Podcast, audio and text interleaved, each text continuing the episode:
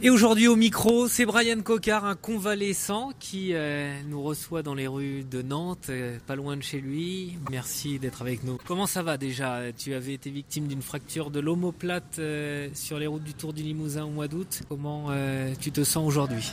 Ben, Ça va bien, ça va plutôt bien. Je suis je savais un petit peu euh, à quoi m'attendre, en tout cas avec cette fracture de l'omoplate. J'avais déjà vécu en 2016, donc euh, c'était douloureux au départ. Bien sûr, j'ai passé 3-4 jours galère, vraiment euh, bah, cloué au lit, parce que la seule position que je pouvais tenir plus d'une demi-heure, c'était allongé. Donc voilà, au bout de, au bout de 6 jours, j'avais à cœur de de remonter sur l'homme-trainer pour voir ce que ça pouvait donner. J'avais commencé par 45 minutes d'homme-trainer et puis, euh, et puis le lendemain une heure. Et puis au fur et à mesure voilà j'ai vu que ça, que allait de mieux en mieux. Et euh, je peux voilà, enchaîner les, bonnes sorties. Et finalement ça m'a fait qu'une petite coupure, on va dire une petite coupure de 6 jours même si c'était plutôt désagréable, je m'en suis plutôt bien sorti. Et, donc oui ça, ça va bien. Et pour essayer de, reprendre bah, les compètes quoi.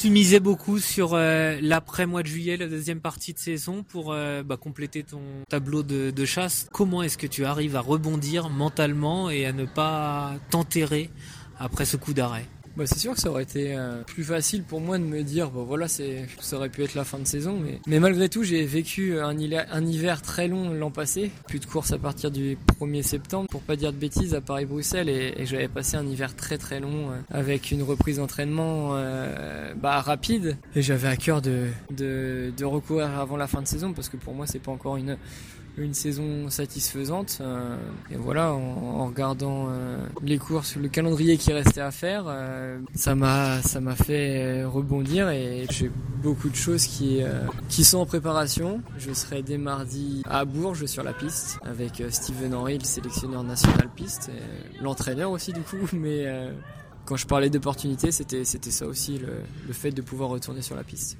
Donc la fin de saison se fera euh, en partie sur piste. Ça veut dire que tu recourras de toute façon d'ici la fin de saison. Quel est ton programme? Ce qui est prévu initialement, on a un retour le 22 septembre à l'Europe Métropole Tour euh, avec un enchaînement le lendemain sur Isberg et, finalement presque toutes les courses du calendrier possible parce que bah, j'ai envie de courir. Donc je vais essayer de faire le courir le maximum possible. Jusqu'à la fin, ça pourrait être euh, entre 6 et 7 jours de course, avec des, des, jours sur la piste, avec la Coupe de France à Bordeaux le 28, 29, 30. Je, je participerai à la Coupe de France là-bas et, et, pourquoi pas aussi la Coupe du Monde de, de 50 ans en Yvelines et euh, de Milton au Canada. Donc c'est pour ça que je recommence les stages dès la semaine prochaine. Euh, sur la piste pour euh, retrouver mon niveau, retrouver euh, l'intensité que malgré tout ça fait quelques temps que j'ai pas fait, tourner la patte euh, comme ça sur la piste ou, ou faire des efforts très violents. Donc je serai je serai tout seul assidu la semaine prochaine à Bourges pour bah, pour travailler mon coup de pédale et,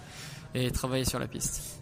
Ryan Cocard de retour sur la piste plus d'un an après ta dernière expérience, je crois que c'était euh, en Italie. Ce sera sur quelle discipline Dans quelle discipline? Euh, Normalement, je, tant qu'à faire le déplacement, je vais certainement faire toutes les épreuves d'endurance. Donc la, la, course au point, le scratch, euh, l'omnium et l'américaine. Bon, l'américaine, faut que je trouve un coéquipier encore parce qu'on a, bon, on a une équipe championne de France dans l'équipe Vital Concept. On va pas, on va pas casser la paire, mais il faut que je me trouve un, un coéquipier pour l'américaine. Mais bon, on va, on va, on va chercher ça, ça va, ça devrait se faire. Mais oui, c'est avec plaisir que, je retourne sur la piste avec euh, mon insouciance, ce qui, ce qui, je pense, m'a manqué euh, depuis un an et demi. Donc euh, je, suis, je suis très content euh, de remettre les, pieds ou les roues sur un vélodrome. Un nouveau coq ou presque, euh, un coq qui n'abandonne pas pour autant la route? Non, non, non, bien sûr. Mon objectif c'est de regagner sur, sur la route, de me faire plaisir sur la piste. Mais en tout cas, lorsque j'ai pratiqué les deux disciplines simultanément, ça a toujours été me faire plaisir sur la piste, mais aussi et surtout être encore plus performant sur la route. Et,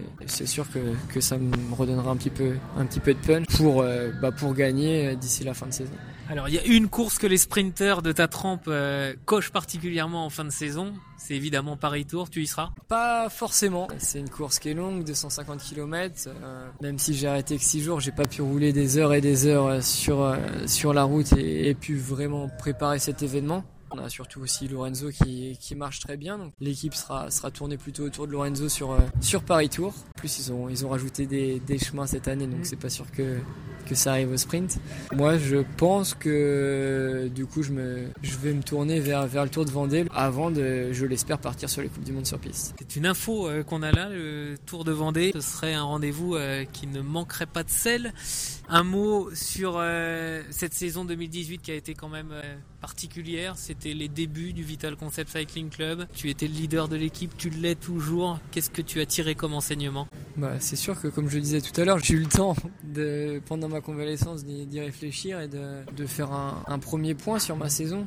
Je la trouvais catastrophique euh, sans avoir fait le point dessus, mais j'ai quand même seulement trois victoires, c'est seulement trois victoires qui, qui, me la rendaient catastrophique, mais je dois avoir 6 ou 7 places de deux malgré tout, donc euh, et beaucoup de podiums, donc c'est pas si catastrophique que ça, mais c'est sûr que dans les moments clés, il m'a manqué. Je me suis beaucoup précipité dans mes sprints, je me suis précipité euh, aussi dans pas dans ma préparation mais euh, dans l'exemple type.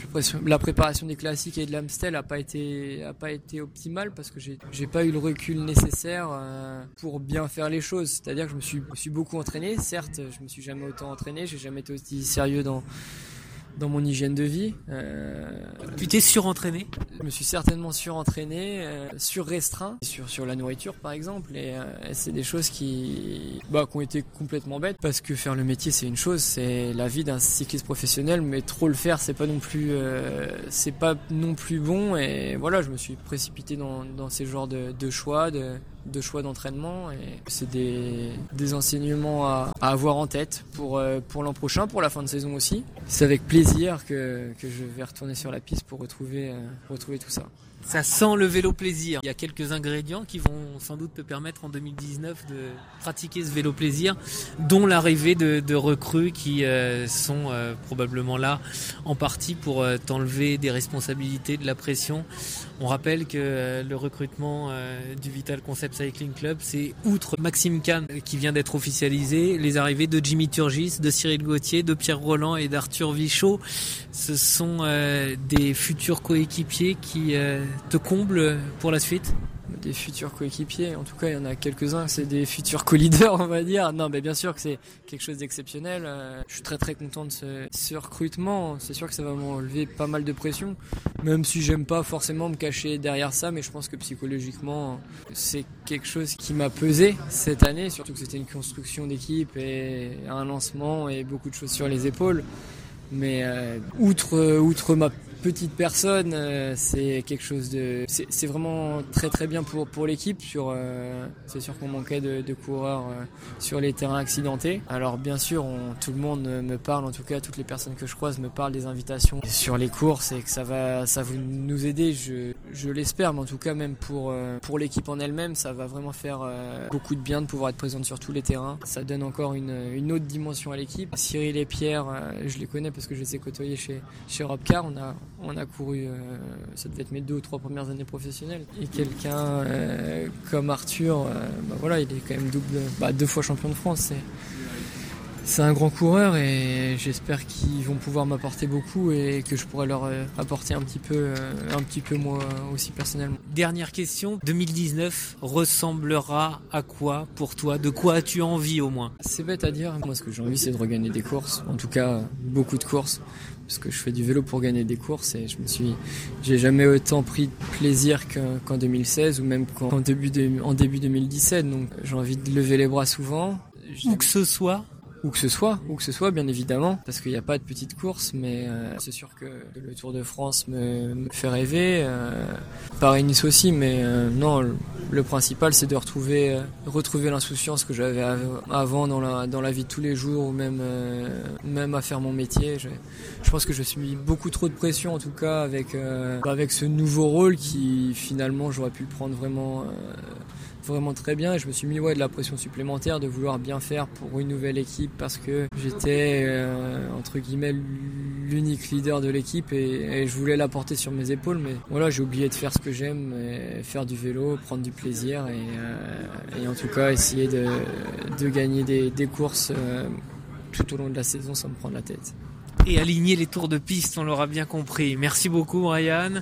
Bonne euh, fin de saison, bon préparatif. Ton retour à la compétition, on l'a compris, c'est dans un peu plus de deux semaines maintenant.